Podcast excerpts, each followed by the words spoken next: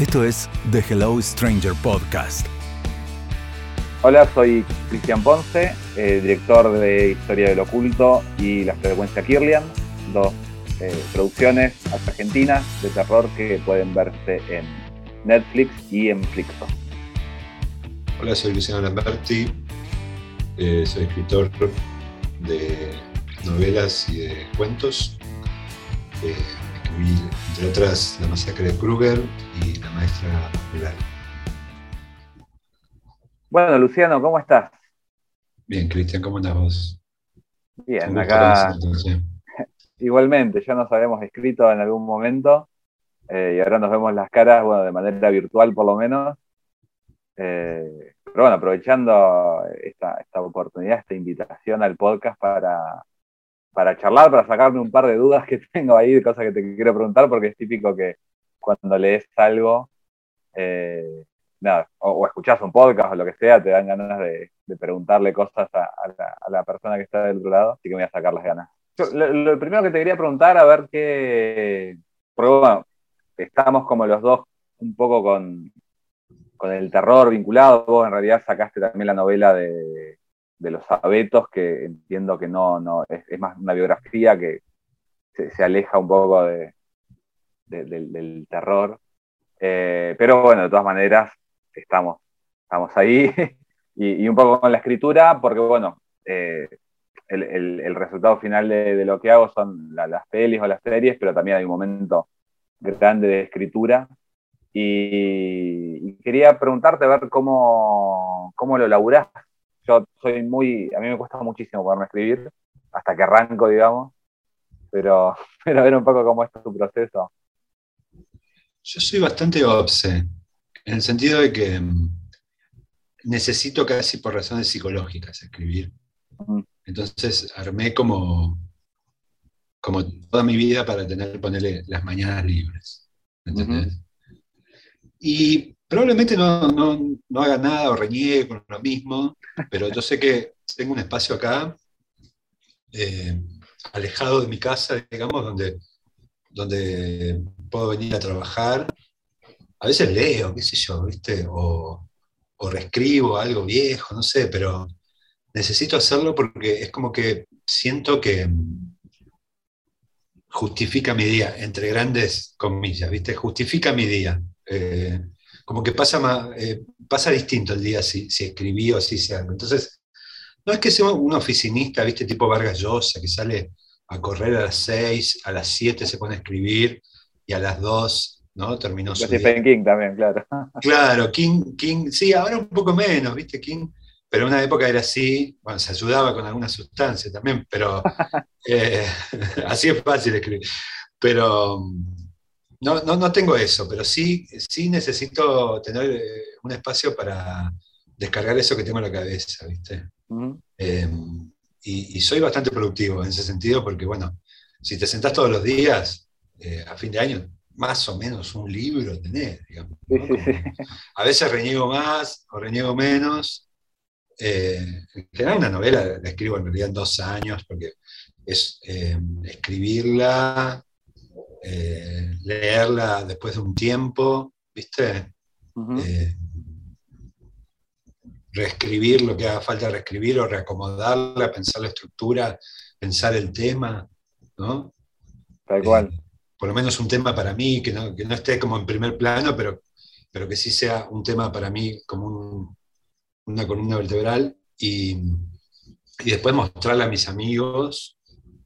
Eh, que eso te, quiero preguntar, también en, el momento de, editar una peli, ¿hay un momento en que se la mostrás a gente de, tu confianza y, puedan tener alguna injerencia? Porque en la literatura es eh, casi crucial, ¿viste? Porque estás tan metido en esa cosa. Eh, eh, es, un poco más difícil. En la instancia de. Definitivamente, ahí me, imagino que no es, no es muy distinto a la literatura. Particularmente con, Historia de Oculto hubo varias idas y vueltas. pero bueno, después cuando ya está hecha la película es mucho más difícil, te imaginarás. Más en, nuestro, en nuestro caso, que bueno, en el cine argentino en general me parece que es muy difícil eh, las, retomas. ¿Viste? Los yankees todo el tiempo están haciendo, se juntaron de vuelta seis meses después, le cortaron el pelo a todo el mundo igual y siguen grabando. Acá es, es imposible. Pero, pero sí suele haber, qué sé yo, cambios de montaje, cosas que se van agregando, escenas que se van, escenas que, vuelven. Eh, es, es, difícil porque, nada, también mostrar el, material es, es, complicado, pero sí, sí, siempre va en la personalidad de cada uno. También me imagino que va a haber escritores que, escriben y, no le pasa nada a nadie y hasta que llega a la estancia editorial, pero es re loco bueno el feedback. Es re loco porque yo sé lo que está mal, pero necesito que me lo digan. Pero en el fondo lo sé, digamos, sé lo que no funciona, pero necesitas que otro te lo diga, ¿viste? Porque estás tan confundido que ya ni, confías en vos mismo. Sí, eh, hay, una cuestión como de, también de distancia, porque cuando estás tan metido escribiendo y, la dimensión que tienen estas cosas, siempre más de 100 páginas, lo que sea, eh, te, te, cuesta como tener la, la, dimensión de, de, todo lo que hay adentro y, los arcos y qué sé yo. La unidad, ¿no? De todo. Claro. Que, sea coherente, que cuente algo. También pasa porque la literatura es como muy solitaria, ¿viste? Por ahí el cine tenés un montón de gente alrededor, ¿no? Que yo me volvería loco. Eh, no sé cómo lo trabajas a eso, pero, ¿no? Como estar eh, pendiente de, un montón de gente, ¿no?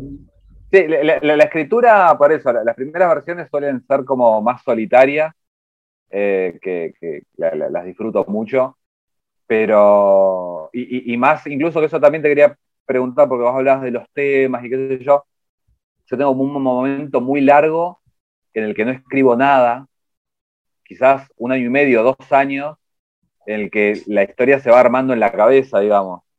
Y, después me, siento y, y, por ahí en un mes sale el guion pero, pero todo ese periodo anterior en el que voy editando ya todo en la cabeza, ¿vos te, tenés algo parecido? ¿Y, qué haces en ese tiempo? ¿Tomas notas? ¿Haces esquemas? ¿Lo pensás? Eh, ¿Lo dejas de cantar? Sí, sí. Anoto cosas, anoto diálogos, claro. pero e, es algo muy loco que es estar pensando todo el día en alguien que no existe y, de pronto que tenga una cara y, y prácticamente nada, empieza a existir, porque a mí me pasa con, mi esposa, le, hablo de, Nani o de Lupe y ya, ya sabe quiénes son y no existen. Eh, pero, pero bueno, es, un, proceso como de, fermentación, no sé, de, ideas, de, de, ver películas. También a mí me pasa mucho de, leyendo también, pero menos, me pasa de estar viendo una película eh, y ahí que se active. Y quizás no tiene nada que ver, no es que digo voy por este lado, pero es, es como el contacto con, una obra y, lo que te transmite y lo que te activa, que es como que te pone los, los receptores al, a, no sé, a lo que sea de donde sacamos las ideas. Y que yo ahora fui a ver El Prófugo, no sé si la viste. Eh, mm hace, hace un par de días y me destrabó un par de cosas que nada que ver con el prófugo. Esa adaptación de mm, El mal menor, la, novela esta de... Sí. Ah, no sabía, ¿está ahora en cine?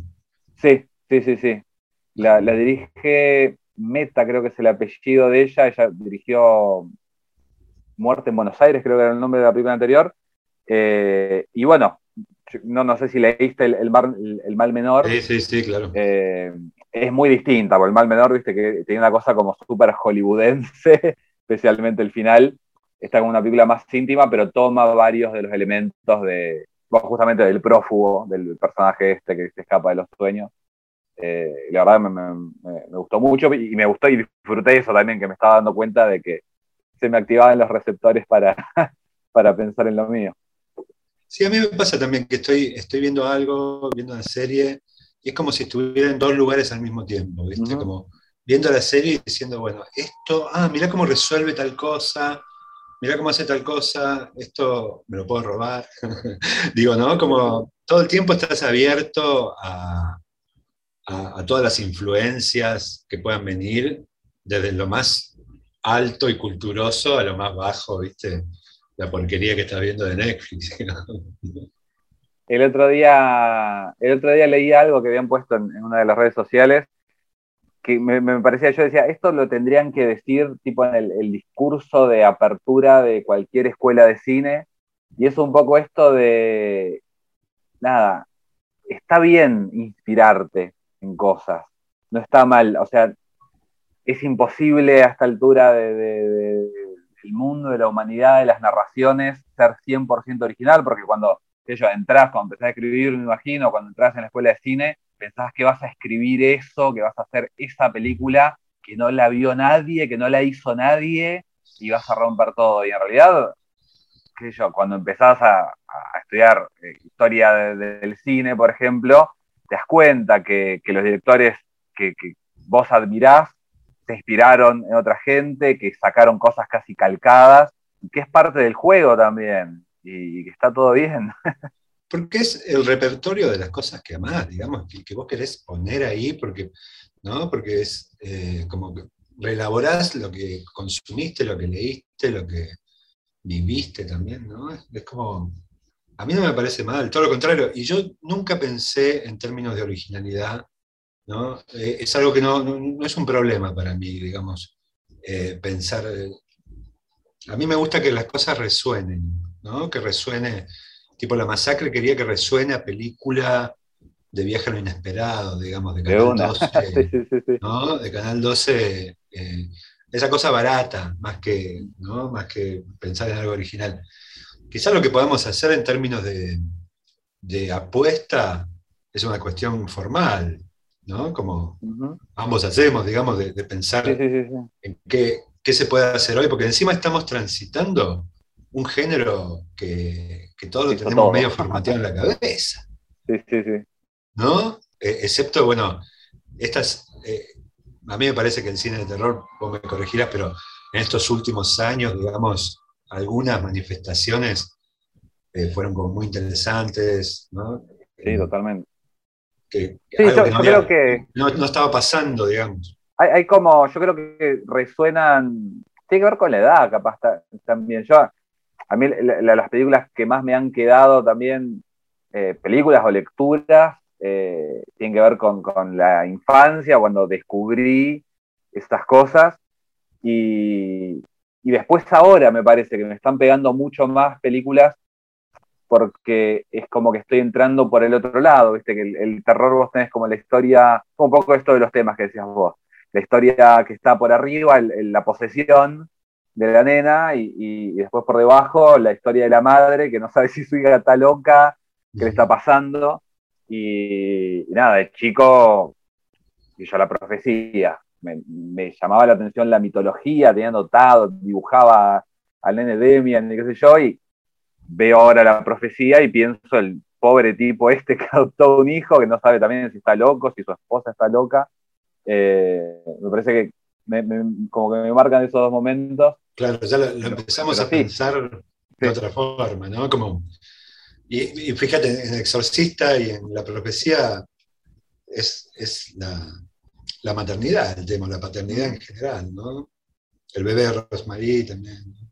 Hay, temas para colmo que se repiten, eh, que, bueno, obviamente tienen que ver con, con, inquietudes de, los tiempos y ahora, bueno, decís la maternidad, hoy por hoy se está, debatiendo, debatiendo mucho lo, que es la paternidad en general y en estos últimos años salieron muchas películas de, nenes malos, digamos, de nenes diabólicos. conozco a mi hijo, claro.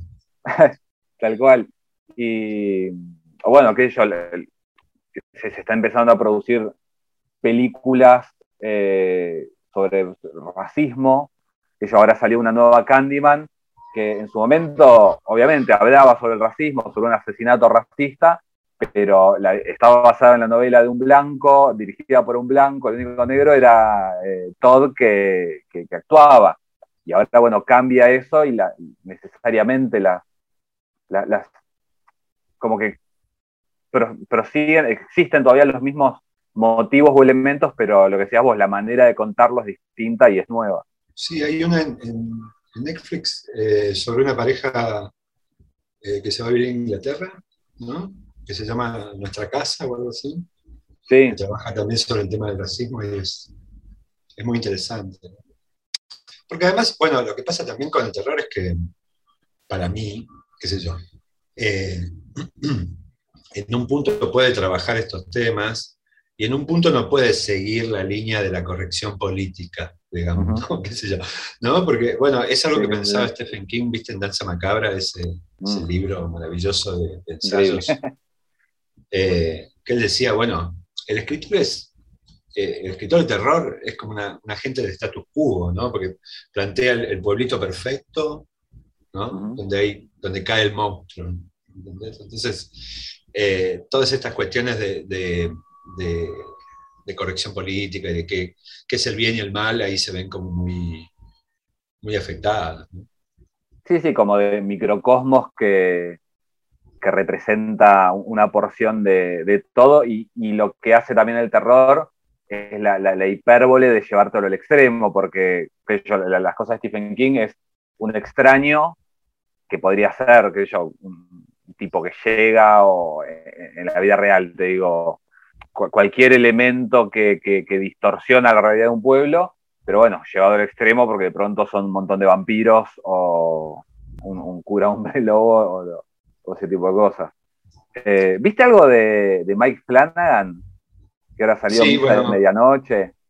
Sí, sí, estoy viendo Misa de Medianoche y vi eh, La Maldición de Hill House. ¿Y qué te pareció? Me gusta, eh, quizás está todo demasiado resuelto, ¿no? Mm. Eh, al final, digamos, como que todo, tiene. Eh, todo tiende a la, redención, ¿no? en cierta medida. Sí, sí, sí, puede es lo que a, mí, también me molesta personalmente de, algunas cosas de King, ¿viste? Que, que el tipo siempre resuelve las cosas así. Pero bueno, el tipo se ocupa, ¿no? De King, estoy hablando, de, trabajar siempre con personajes buenos, ¿no? Porque en el fondo, digo, tiene un lado como positivo, porque en el fondo va, a tratar de, destruir todo eso, ¿viste? Eh, eh, pero, siempre es como, un, como un héroe o, o, un héroe aunque sea roto o problemático, pero alguien con quien identificarte que me parece que es el juego que tiene él, viste, que se, denomina también como la, comida rápida de la literatura. Eh, entiendo que él sabe que es popular y, es el juego que, le gusta también. sí, pensar en un personaje en el que el lector se puede identificar, ¿no? Como alguien, siempre tienen, tienen problemas, como decías vos, pienso en Resplandor, pero bueno, esa es una gran novela, digamos. Eh, es, parte de las grandes y buenas novelas de King. También tiene algunas que son de embole, pero. O Misery, ¿viste? Es una maravilla. Ya, escribió tanto que hay, hay muchísimas de los dos lados, de las buenas, de las malas, de, de las regulares.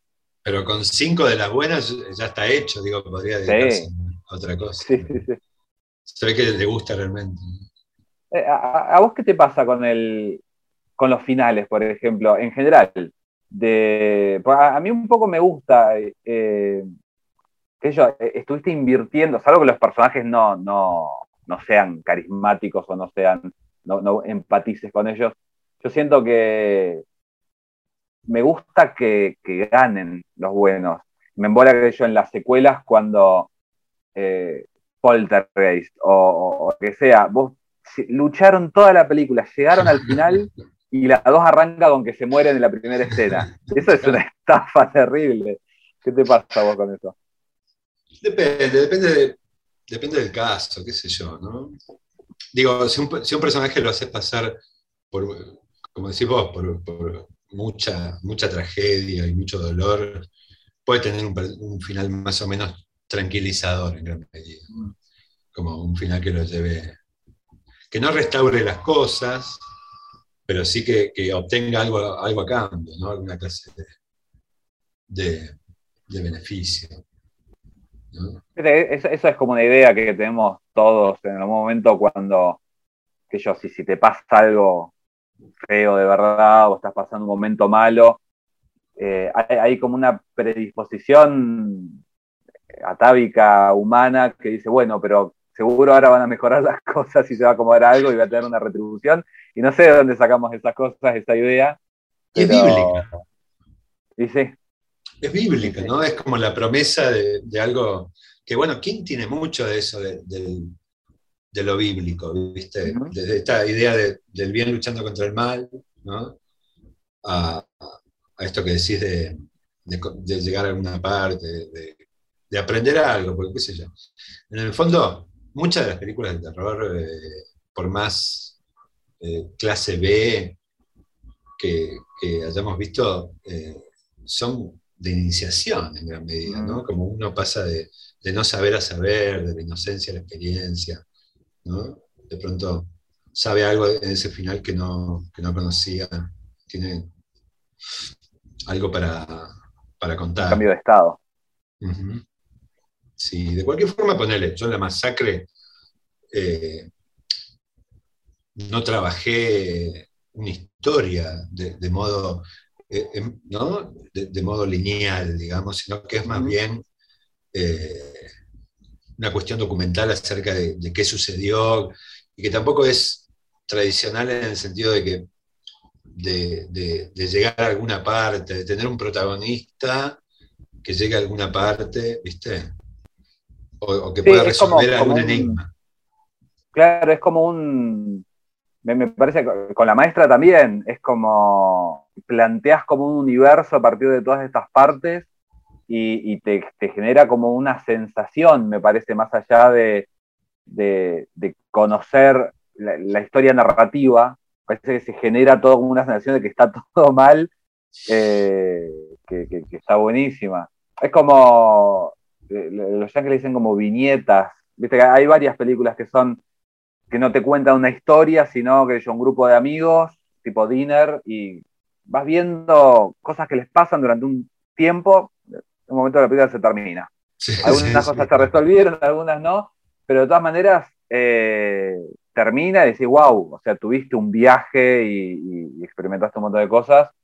Eh, es, un formato que está, es, muy interesante, que es raro para el cine, que yo, yo cuando leí la, maestra rural, eh, llego, eh, arranqué a leerlo y dije, qué gran película. Y después lo seguía leyendo y digo, ¿cómo hago? Es, muy difícil hacer una película así. que poner gente sentada hablando, digamos. Claro, tal cual. O elegir, bueno, una historia y, seguir con esa, pero... Bueno, ahí hay más o menos un protagonista que es Santiago, que es el que pasa de mm. ser un lector de esta vieja a, a descubrir eh, determinadas cuestiones, digamos, y termina encerrado en su casa medio paranoico. Ahí, ahí es como más, eh, un poquito más cerrada, digamos, pero sí, me, han hablado de esa novela como difícil de adaptar algunos guionistas, porque no, como es, qué sé yo, frente a otras cosas que, ya eh, casi que la película viene medio, medio servida, ¿viste? Algunos libros. Sí, sí, Stephen King es súper eh, cinematográfico, eh, casi que hasta los finales de algunos episodios parecen que va al corte, ¿viste? Tipo miniserie como... El cliffhanger, claro, claro ya, está pensado así. Y, la... Estaba pensando en esto de, la redención al final. Eh, ¿Leíste Revival? No, no lo leí. Ah. Ah, no podemos hablar de eso. No, no, no. Pero la, la, próxima lo hablamos. No, no, no. Es, es, es, el, es uno de los últimos. O sea, ahora se pasó al policial, no sé qué. Se, se aburrió del terror. Ah, harto de escribir terror el tipo, sí. Pero, pero Revival tiene. Yo creo que es el, final más mala onda de, que he escrito jamás. Así que es, como la, excepción que confirma la, regla de lo que decíamos antes. Ah, la voy a leer solo por eso, me parece. Para ver cómo lo, cómo lo. Sí, de haber estado pasando por un, mal momento personal. y, en general el terror te gustó siempre o cómo? Me gustaba de chico, ¿no? Eh, pero después se me ocurrió estudiar, y yo, yo, escribo de muy chico, y después se me ocurrió estudiar letras y y medio que te lo, te lo reprimían. no podía decir, ir al bar de letras y decir, no, me leí una de Stephen King genial. medio que, que era un Stephen King para calmo porque era como... Era un quemo total en los 90, era un quemo absoluto, ¿viste? Entonces yo empecé, digamos, en la época de la Facu, eh, escribía poesía, mi primer libro es de poemas, y después escribí un libro de cuentos que era, entre comillas, realista, ¿no? Pero que tenía, tenía cosas medio monstruosas, tipo una mujer que se empieza a cartear con un chabón, y cuando lo va a ver tiene una máscara de cuero, y le dice que no, y le chupa el dedo gordo del pie, y la mina tiene un orgasmo, es una cosa eh, mucho más enfermoide que el realismo, tal como lo, lo pensamos. Y después de eso dije, no, voy a escribir pensando en King, Bradbury, viste, los escritores que había leído en mi infancia que me, que me habían gustado de verdad fuera de letras, viste, diciendo, bueno, porque yo encima vivía en Córdoba, entonces eh, pensar el género desde Córdoba y eso es algo que, también podemos charlar, ¿no? Como argentinizar el género, que, también es importante, ¿no? Como no, pensarlo como, eh, como una copia de lo anglosajón o, de Hollywood, porque siempre no, lo vas a sentir propio, ¿viste? Hay algo de eso que, es terrible. Eh, y en, lo cual insiste mucho María Enrique, ¿viste? Cuando, cuando ella está armando como su tradición, siempre piensa en, en, cómo rearmar la tradición eh, dentro de la Argentina. Sí, porque hay como, hay como mitos famosos, digamos, que eh, en algún punto están como hasta más preparados para la masividad, qué sé yo, el, es más asimilable, me parece, al ver una película o leer algo, un vampiro que un bombero el bombero es it, digamos, es un payaso pedófilo, digamos, ¿no? Es como. Es terrible. Es terrible. O sea, yo incluso visualmente lo pienso, ¿viste? Un, enano de sombrero grande. Mamita quería que te lleve al monte, ¿no? Medio con, con alpargatas, ¿viste? Uh. Madre eh, hay, una película, pero no es, del, no es, sobre el bombero, un documental que se llama Los monstruos. Eh, no, no me voy a acordar. Pero, pero bueno, es realmente la gente que te habla de este personaje también es como un enanito que anda con un sombrero enorme, qué sé yo, y como, nada, es, parte del universo de muchísima gente. Es, como el, interior, como ese espacio, pero bueno, también eh, en el cine particularmente tenemos un cine que es muy poco federal. Entonces, las películas de terror me parece que, se han hecho en Argentina en general apuntan quizás a esos mitos porque le buscan hablarle a la, gente de, las ciudades grandes. De todas maneras, eh, en los últimos años, que yo Muere, Monstruo, Muere, es una película que transcurre en, Mendoza y que, nada, logra, logra eso. Y, el tema con Mariana Enríquez me, da un poco de lástima que la, primera adaptación que va a tener es eh, norteamericana o inglesa, porque justamente es, un laburo que tiene tanto que ver con la idiosincrasia argentina y, que, lo, ha, lo ha laburado tan bien que me habría gustado verlo, nada, argentina, pero bueno, ya llegará. Sí, sí, sí. Bueno, tiene otra proyección también, eh, pero sí, Sí, eh, qué sé yo, hay, manifestaciones de lo... Pero digo, más, allá de utilizar o no mitos, que a mí no sé si me interesa, digamos. No, por eh, eso, tal cual. Eh, es, darle ese tinte ¿no? que lo hace que lo hace argentino o, lo hace propio. No sé si argentino, como una especie de orgullo, pero sí propio, ¿viste? Como sentir, sentir que no estás replicando un, un modelo un poco artificialmente, ¿no? Sino que lo... Eh, sí, sí. Y, y sabes que me parece, es como que lo que tendría que sentirse argentino, digamos, o, contemporáneo o, regional, me parece que no es tanto el monstruo quizás, sino los personajes a los que afecta ese monstruo. Eh, monstruo como una generalidad, pero yo creo que si, si, si, el contexto en el que se desarrolla el evento, lo que sea, es creíble y es, es nuestro, eh, ya hay una gran diferencia.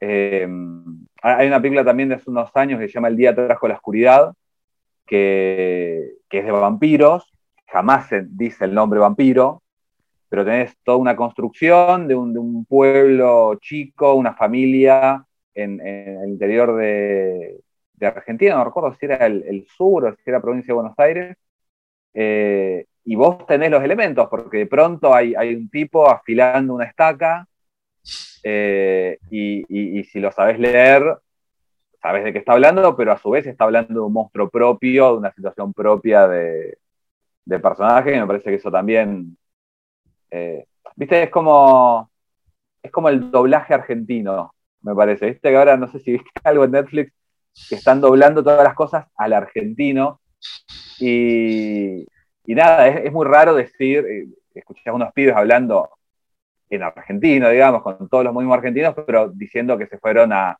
Wyoming. Y es como que falta ese, ese elemento, falta el contexto general. Le ponen che, pero se pone. Claro, sí, sí, sí, es muy raro. Sí, bueno, la forma en que vos trabajás. Eh, Tiempo Nuevo es el programa que me gusta.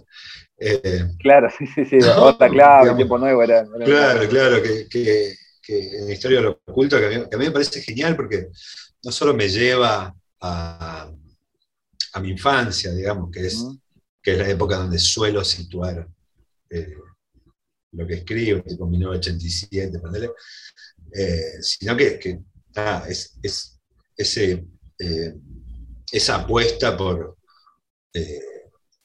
por algo muy, muy, muy propio.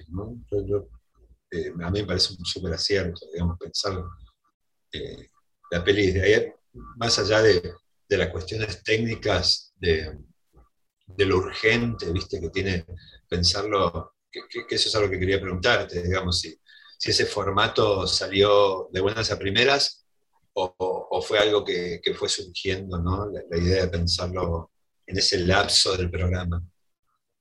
Sí, por, un lado, la cuenta regresiva era algo que a mí siempre me, me, gustaba, me llamaba la atención, pero lo imaginaba siempre como para algo muy largo. Eh, no sé si viste Historias Extraordinarias, la, la película esta de Ginás. La primera vez que la vi en una sala, eh, había una de las productoras presentándola y, plantean esto de que son, creo que son 19 episodios. Entonces dice, bueno, ustedes cuando vean la placa 18, episodio 18, ya saben que se está por terminar, ya se puede empezar a calmar. Y, llegabas a esa, a esa, instancia y había un montón de cosas que, que, no estaban resueltas y te genera, viste, como una, como una ansiedad. Así que eso me, me, llamaba mucho la atención y bueno, que es algo que explotamos en, la película, que faltan 10 segundos, 20 segundos y no se resolvió nada. Eh, pero a su vez, bueno, también el formato de esto transcurre a lo largo de un programa nos permitía a nosotros desde la producción eh, poder acotarnos obligadamente. Es como que no contábamos un ratito en la vida de estos personajes porque no nos alcanzaba la plata, sino porque queríamos, porque contábamos una película. De esa manera nos justificamos, se lo justificamos al público. Eh, y, me gusta mucho la, la, televisión en general.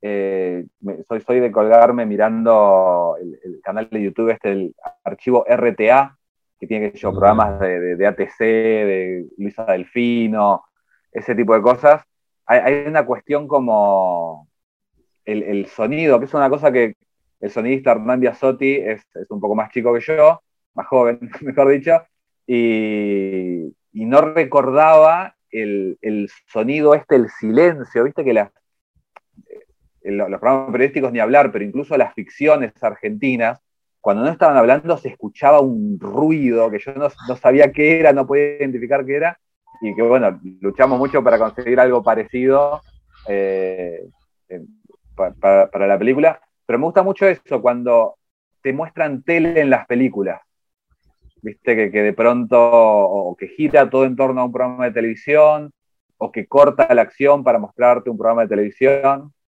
Eh, así que bueno, me, me, dio una mezcla de todas esas cosas surgió el, el formato y bueno, la cuenta regresiva. Cristian, te quería preguntar, eh, es raro el, cine de terror argentino, digamos, es algo que, que, no, no, tiene mucho tiempo, ¿no? Porque si uno piensa en, el cine de oro argentino o en, los 80, ¿viste? Eh, puede que el tema haya sido esta cuestión de presupuesto que, que decías hace un rato, digamos, que tenga que ver con eso o con yo creo que hay una cuestión de, idiosincrasia porque eh, eh, en, los 50, 60, las cosas de terror que se hicieron eran importadas de alguna manera, porque eran adaptaciones de Poe, las cosas que hacían versiones Menta, o, o El fantasma de la ópera, ese tipo de cosas. Ah, claro. Eh, o esta invasión que le escribió Borges, ¿viste? Claro. Claro, bueno, es, raro eso, que no haya habido más adaptaciones de Borges y de, y de Bioy. Rarísimo. Eso, es lo raro, pero también, bueno, que yo, la invención de Morel, una superproducción para hacerlo también. Claro, eh, claro tal cual. Eh, pero, y, de todas maneras, no sé si hay, hay como un, miedo también a, esto de, lograr que el público lo, acepte. Una película que a mí me gusta mucho y que estuvo perdida durante mucho tiempo, y ahora se consigue en YouTube una calidad más o menos decente, es Los Miedos de Alejandro Doria, que eh, no, no, la vio nadie, no te preocupes, es súper reconocida, pero es, eh, es básicamente Apocalipsis de Stephen King, pero están Grandinetti, Soledad Silveira y Tamerelo. Eh, pero bueno, a, riesgo, para, no spoilear, porque quizás eh, alguien eh, nos escucha y, la quiere ver, hay como una decisión que se toma al final que se lava las manos. Como decir, bueno, sí, pero no era terror al final. No era fue todo un sueño, fue todo un sueño. entonces, nada, es como frustrante.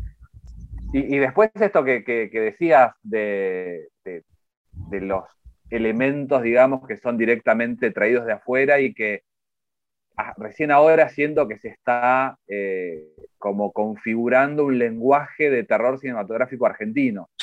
que no sea, qué sé yo, apuntar a replicar eh, a, los directores yanquis que no, nos encantan, pero que bueno, que vienen otra realidad, hablan otro lenguaje y eso también se traduce en la puesta en escena.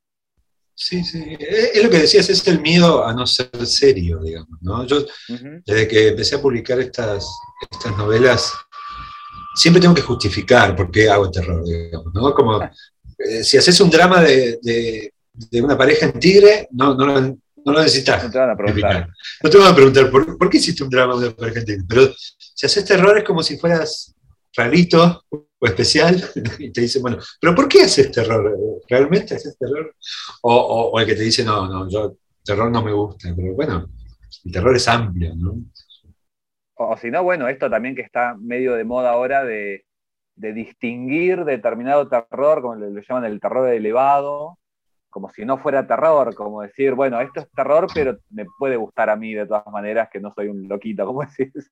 Claro, Ari Aster, ¿no? O, The Witch. Pero bueno, es, terror bien hecho, no sé si se le va. Por eso, pero siempre hubo, qué sé yo, eh, hablábamos del exorcista, de la profecía. Eran terror elevado, se quiere, porque es, eso, es, como. Me parece. no, me acuerdo si era Friedkin o, quién, la, diferencia, bueno, entre, entre el Exorcista y cualquier otra película, o, especialmente las películas que son simplemente el terror por el terror mismo, como podría ser una de Viernes 13, un terror estético y superficial, eh, es esto de que además sea un buen drama, como que vos puedas quitar el elemento. Eh, y, entiendo yo que de todas maneras no es como una como una como un atajo necesario como que para ser buen terror tiene que tener drama, sino que al contrario, el drama es lo que permite que sea buen terror y lo que permite que vos te enganches. Porque también si estás viendo, como no, para matar a, la película Viernes 13, pero si estás viendo un montón de pibes con los que, son, nada, bidimensionales, no puedes relacionarte de nada, no te va a importar demasiado que los maten y además el consumo de esas películas es distinto, es más, más relajado, más divertido. En cambio, bueno, esto que te decía, yo cuando era chico veía El Exorcista y no me pegaba tanto. Me gustaban las partes que vomitaba y el quilombo.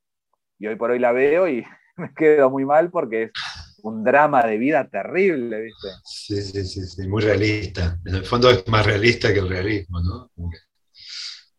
Claro, sí, bueno, y, pasa eso muchas veces, porque es como eh, en el drama, especialmente bueno, en el drama argentino, hay como una tendencia a como hacer las cosas muy low key, digamos, que, que nadie actúe demasiado, que nadie exprese demasiado, y, el terror te permite eso, si, si hay que gritar, se grita y todos los sentimientos a flor de piel. Además es una especie de género con, con determinado, con prueba, ¿no? Es como la comedia, digo, vas a ver una comedia, no te reís, no es una comedia, ¿no? Si vas a ver terror y no, te asustás por lo menos un poco, digo que no es terror, yo. Ahora que me pongo viejo, eh, cada vez pienso más en, en, eh, la puerta cerrada, ¿no? Tipo, para mí el mejor cuento de terror, siempre los vuelvo loco a mis alumnos con esto, es La pata de mono de Jacobs, ¿no? Que está todo apuntado, y eso sí que tiene drama, ¿no? Está todo apuntado hacia esa puerta cerrada, ¿no? Pero esa puerta nunca se abre. Digo, cuando el papá va a abrir la puerta, no hay nada, dice, había, hacía fresco, o, la noche oscura, ¿viste? Nada, no se ve nada, ¿no? Pero es un cuento que a mí me, deja, me deja eh, cada vez que lo leo resonando varias veces, ¿no? varias horas o varios días en la cabeza, como me, me pasó con Cementerio de Animales, que, es, eh, que está inspirada en ese cuento. ¿no? Pero digo... Con la novela, en realidad, porque la novela también termina con, una, con un indicio que llega ella, le dice querido, y la película no, la película te la muestra en zombie con el coso y es como arruinar todo, no nada. ¿Qué manera, eh, lo quiero comentar con vos que sos cineasta, qué manera de, hacer eh, remakes que, que, arruinan la original? ¿Por qué está pasando eso, por Dios y la Virgen? ¿no? Nunca la hagas, Cristian. ¿No? ¿Viste la, remake de Cementerio de Animales? claro, claro. Temen remake. La remake de Cementerio de Animales me parece espantosa, la de It, eh, tengo mis serias dudas, ¿no? Como que es una película que parece, también que es un argentino, perdón, pero es una película que, parece eh, más de los 90, digamos, esa cosa, viste, de efectista, ¿no?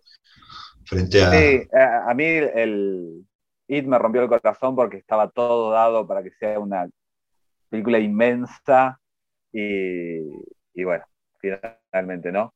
Pero yo, creo que hay como un, lugar común también que, hablan de que, bueno, el cine de terror está muerto y que, qué sé yo, como las dos puntas, ¿viste? Los que dicen que ahora está lo mejor del terror y, quienes dicen que, que, lo mejor ya pasó. Y me parece que es, es como hacia dónde ves. Me parece que, el cine de terror mainstream, digamos, con, actores conocidos y, estudios grandes atrás, creo que sí, que, tiene como una falta de, personalidad terrible. Lo, ves en el, diseño de producción, eh, de, las casas son todas grises, todas las paredes grises, y, y para de contar pero me parece que, en el cine independiente hay, hay, cosas, hay cosas muy interesantes que, incluso de, no solamente de Estados Unidos, de, todos los países, y esto que permite un poco aquello internet de, poder realmente ver no solo lo que se estrena, sino las cositas que están pirateadas o, o lo que sea. Me parece que, estamos con un tiempo convulsionado políticamente y siempre hay cosas interesantes que salen alrededor de estas épocas. Pero, pero bueno, justamente, las películas chicas no hacen remakes. Los que hacen remakes son estos estudios que ni siquiera son estudios de cine, son empresas de electrodoméstico que tienen un estudio de cine entre un millón de otras cosas y dicen, bueno, hay que recuperar la plata. Eh, ahora están haciendo Silent Slot, por ejemplo, eh, yo no espero nada. de hecho, creo que en, mi cabeza la, remake de Sam Slot es Misa de Medianoche y, y es lo mejor que, íbamos a conseguir por ese lado. Ya está. y son historias además que, en, muchos puntos quedan viejas, porque si querés adaptar si yo Salem Slot a la actualidad, tenés que hacer eso, misa de medianoche, cambiar completamente la historia, y si no, bueno, que transcurran los 70 y no sé a qué público le hablas, porque los que consumen cine de terror en los cines son adolescentes más que nada que... No sé. Es que los monstruos también tienen que ver... Tienen que ver con la época, ¿no?